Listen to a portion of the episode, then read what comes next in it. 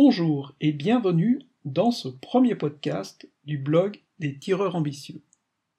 Je suis Evelyne et dans cet épisode, je reprends le principe de la visée au pistolet.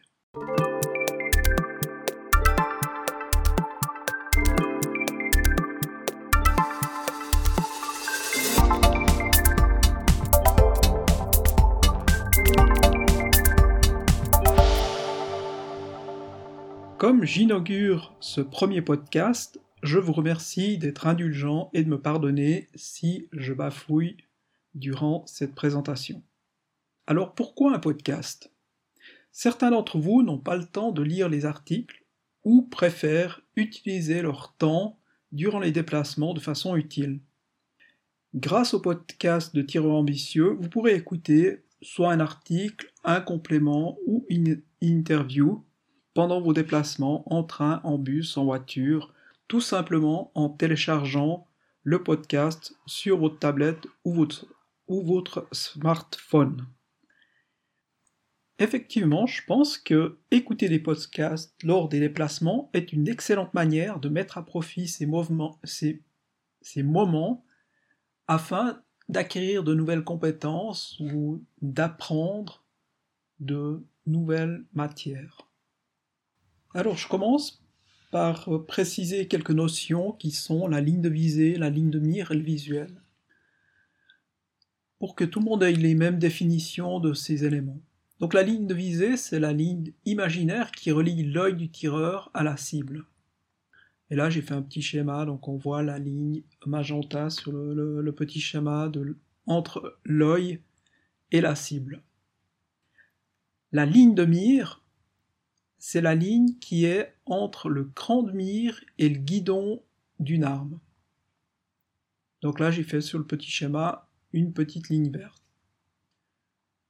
Le visuel, c'est la partie centrale de la cible, en principe le, rond noir, ou vert, vert foncé, des fois un petit peu camouflé. C'est ce qu'on appelle le visuel. Ça, ce sont les définitions qu'on va utiliser dans cet explicatif pour la visée au pistolet. Donc le principe de la visée, c'est tout simplement de faire coïncider la ligne de mire avec la ligne de visée. Les deux lignes doivent être s'aligner parfaitement l'une sur l'autre. Et c'est un petit peu ça la difficulté du tir sportif. Ensuite, les instruments de visée. Sur les pistolets, on va plutôt avoir, en tout cas les pistolets de sport, des instruments de visée qu'on appelle à mire ouverte. C'est-à-dire on a un cran de mire et un guidon. Alors que sur une carabine, on aura plutôt des des instruments de visée qui auront un dioptre et des guidons annulaires. Sur le dioptre, on aura une petite iris qui sera réglable, où on pourra régler l'ouverture en fonction de la distance de l'œil entre le dioptre et la entre le dioptre et l'œil. Donc on pourra ouvrir plus ou moins l'iris en fonction de l'éloignement ou du rapprochement de l'œil. Et puis le guidon annulaire sera ajustable par rapport en fonction du, diamètre du visuel. Et le tir avec ces, ces dioptres et ces guidons annulaires est plus facile parce que tout est c'est des cercles qu'on aligne les uns dans les autres. Il suffit de, de, de, centrer tous ces cercles et ça sera plus facile de toucher et on touchera la cible. Par contre, au pistolet, avec ces instruments de mire ouverte, c'est un petit peu plus compliqué. Donc quand on est bon tireur la carabine, on n'est pas forcément bon tireur au pistolet. Ensuite, j'explique un petit peu comment viser juste au pistolet. L'œil, il va pas pouvoir s'accommoder, c'est-à-dire voir net, près et loin en même temps. Donc il va s'accommoder soit près, soit loin. Pour le tir au pistolet, c'est vraiment très important que l'œil s'accommode sur le guidon. Parce que s'il s'accommode sur la cible, donc vous verrez la cible nette et les instruments de visée flous, ah, vous ne pourrez jamais être précis dans votre tir. Donc il faut vraiment avoir le guidon net, le cran de mire peut être légèrement flou, et la cible, bon, elle est floue. C'est pas, c'est pas très important, la cible, on, vise de toute façon une zone, on vise pas un point forcément très précis. Et si on voit nos instruments nets, nos instruments de visée euh, très nets, on sera beaucoup plus précis. Alors on parle d'accommodation de l'œil sur les instruments de visée. Ça veut dire c'est le même principe qu'un appareil de photo qui va pouvoir donner une image claire ou nette sur une distance précise, mais tout ce qui est à une distance plus courte ou une distance plus longue, l'image ne sera pas nette. Le focus se fera uniquement sur une certaine distance. Et pour le tir, surtout le tir au pistolet, le focus doit se faire sur le guidon. Alors c'est assez facile à comprendre, mais après c'est peut-être un petit peu plus compliqué à mettre en place, surtout, surtout si vous avez décidé de faire des résultats. Parce qu'instinctivement, en voulant faire des résultats, vous voulez atteindre le 10, et pour atteindre le 10, vous voulez voir la cible. Et vous vous focalisez sur la cible, et voilà, c'est tout faux. Vous allez faire un mauvais coup. Pourquoi? Parce que votre guidon aura peut-être une toute petite erreur à l'intérieur du cran de mire, et vous aurez de ce fait ce qu'on appelle une erreur angulaire qui induira une grande déviation de votre impact sur la cible. Au niveau de la vision, il peut arriver que, après un match qui dure peut-être 60 coups, il fait peut-être un petit peu chaud, les conditions sont peut-être pas idéales, vous risquez de plus rien réussir à focaliser, ni, ni sur le, guidon, ni sur la cible. Et ça, c'est un petit peu la, la fatigue. Donc il n'y a pas beaucoup d'autres solutions que de se reposer, surtout bien respirer, très important de bien respirer par le ventre.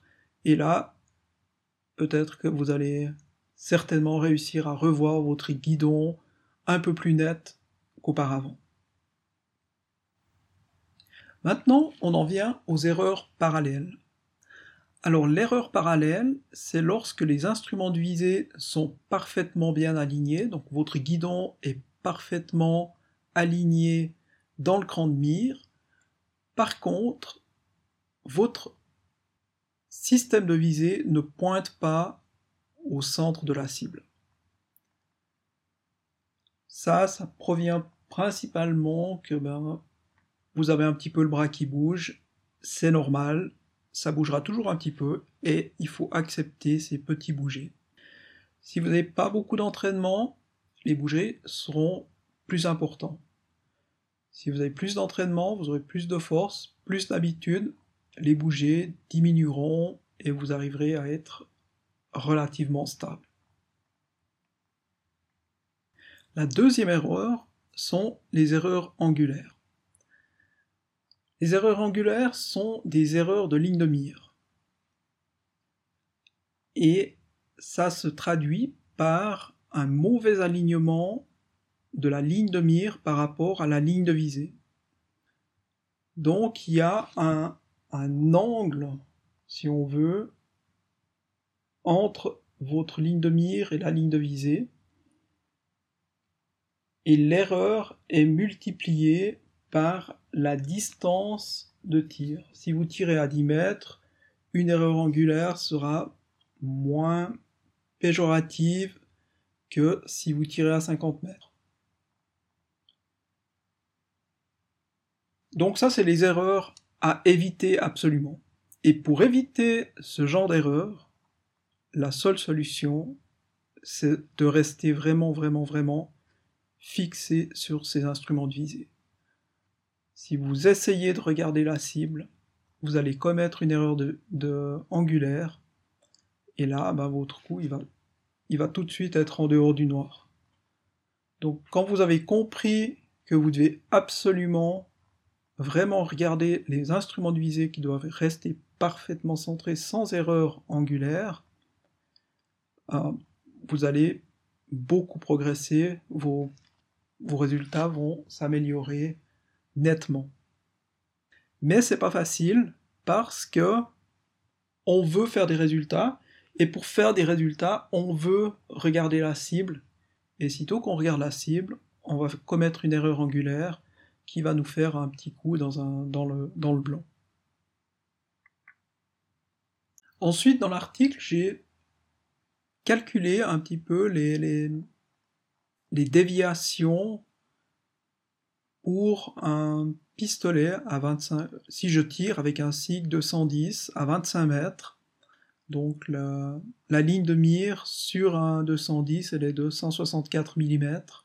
Si je fais une erreur de 1 mm sur mes instruments de visée, pour une distance de tir de 25 mètres, ça se traduira par un décalage en cible de 152 mm.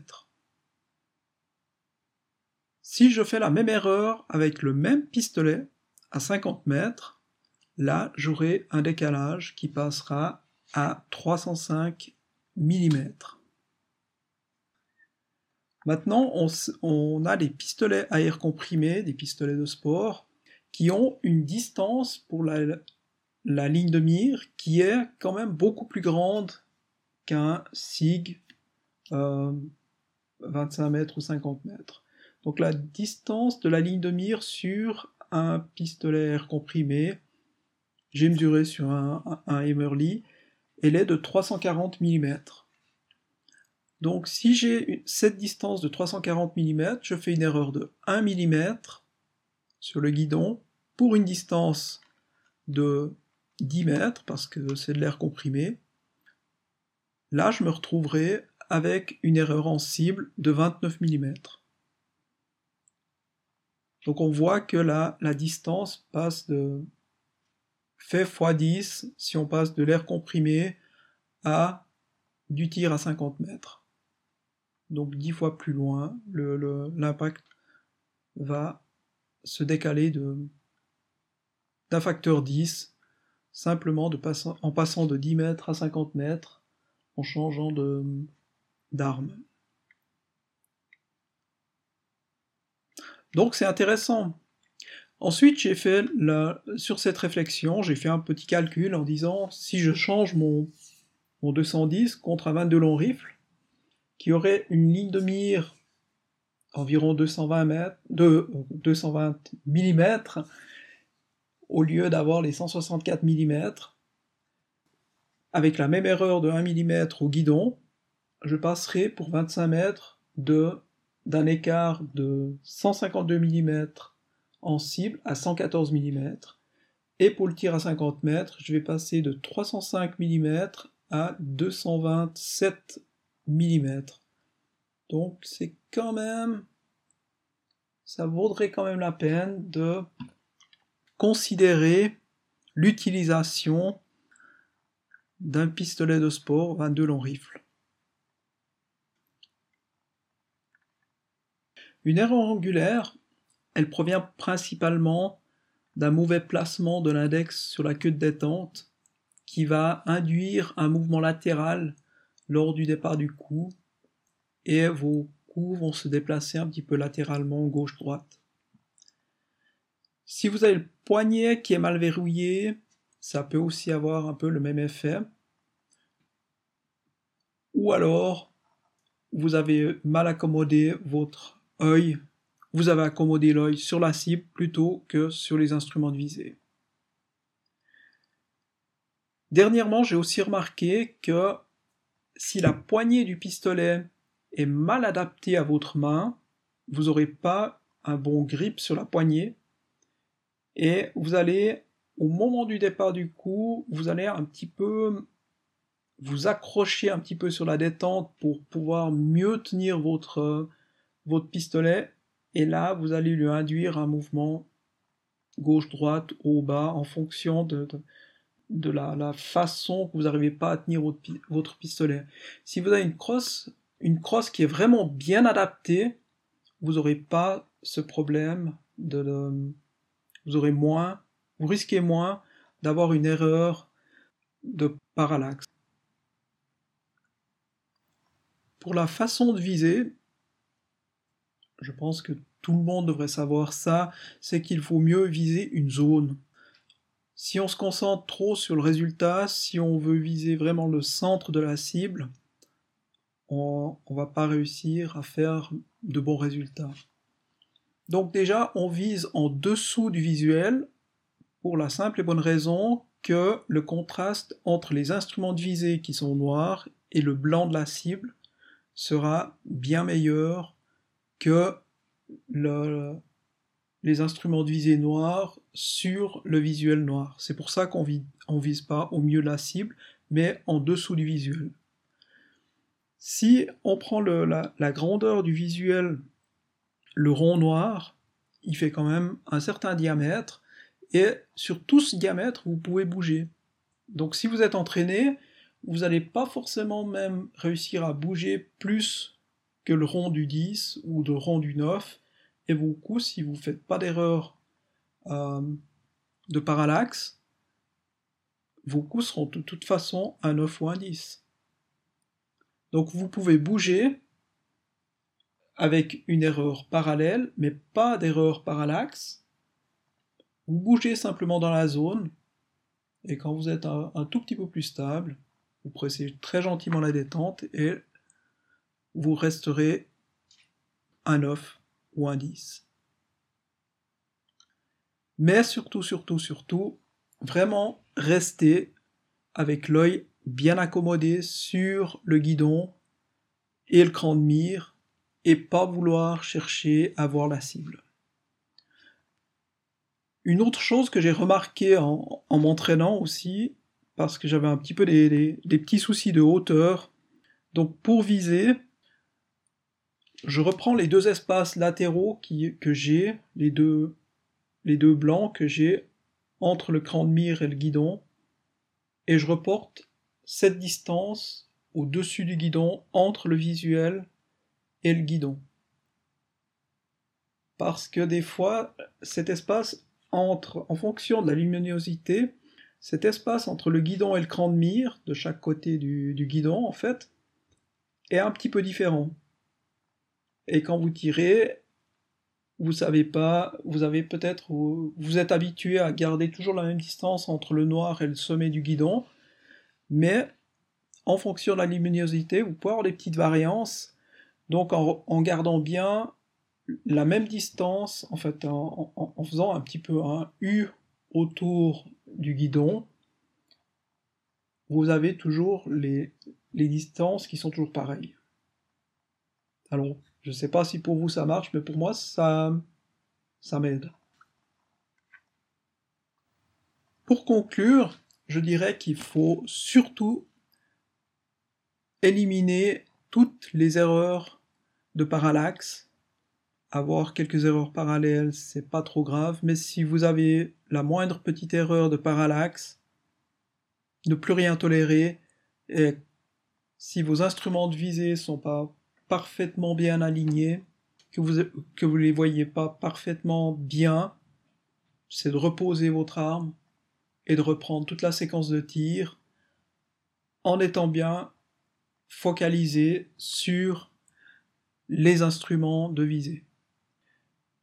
Parfois, ça peut aider si on a du mal à focaliser sur les instruments de les organes de visée, c'est de regarder sur le de focaliser sur le poignet, puis ensuite de passer sur les instruments de, de visée. Mais surtout pas trop regarder la cible.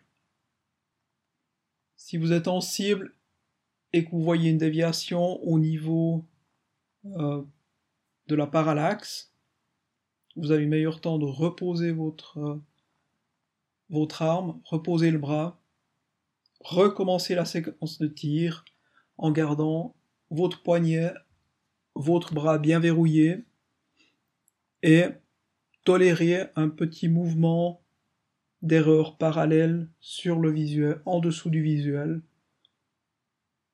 Et avec l'entraînement, ce petit mouvement va se réduire de plus en plus.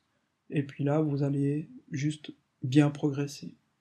Mais surtout, surtout, surtout, vraiment focaliser sur les instruments de visée et pas sur la cible.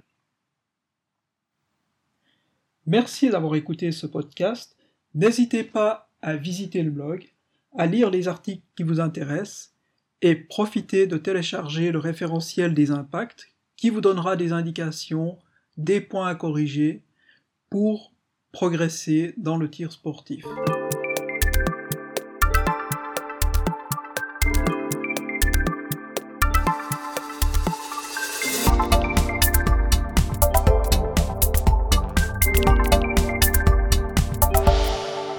Merci d'avoir écouté ce podcast. On vise la perfection. À tout bientôt. Au revoir.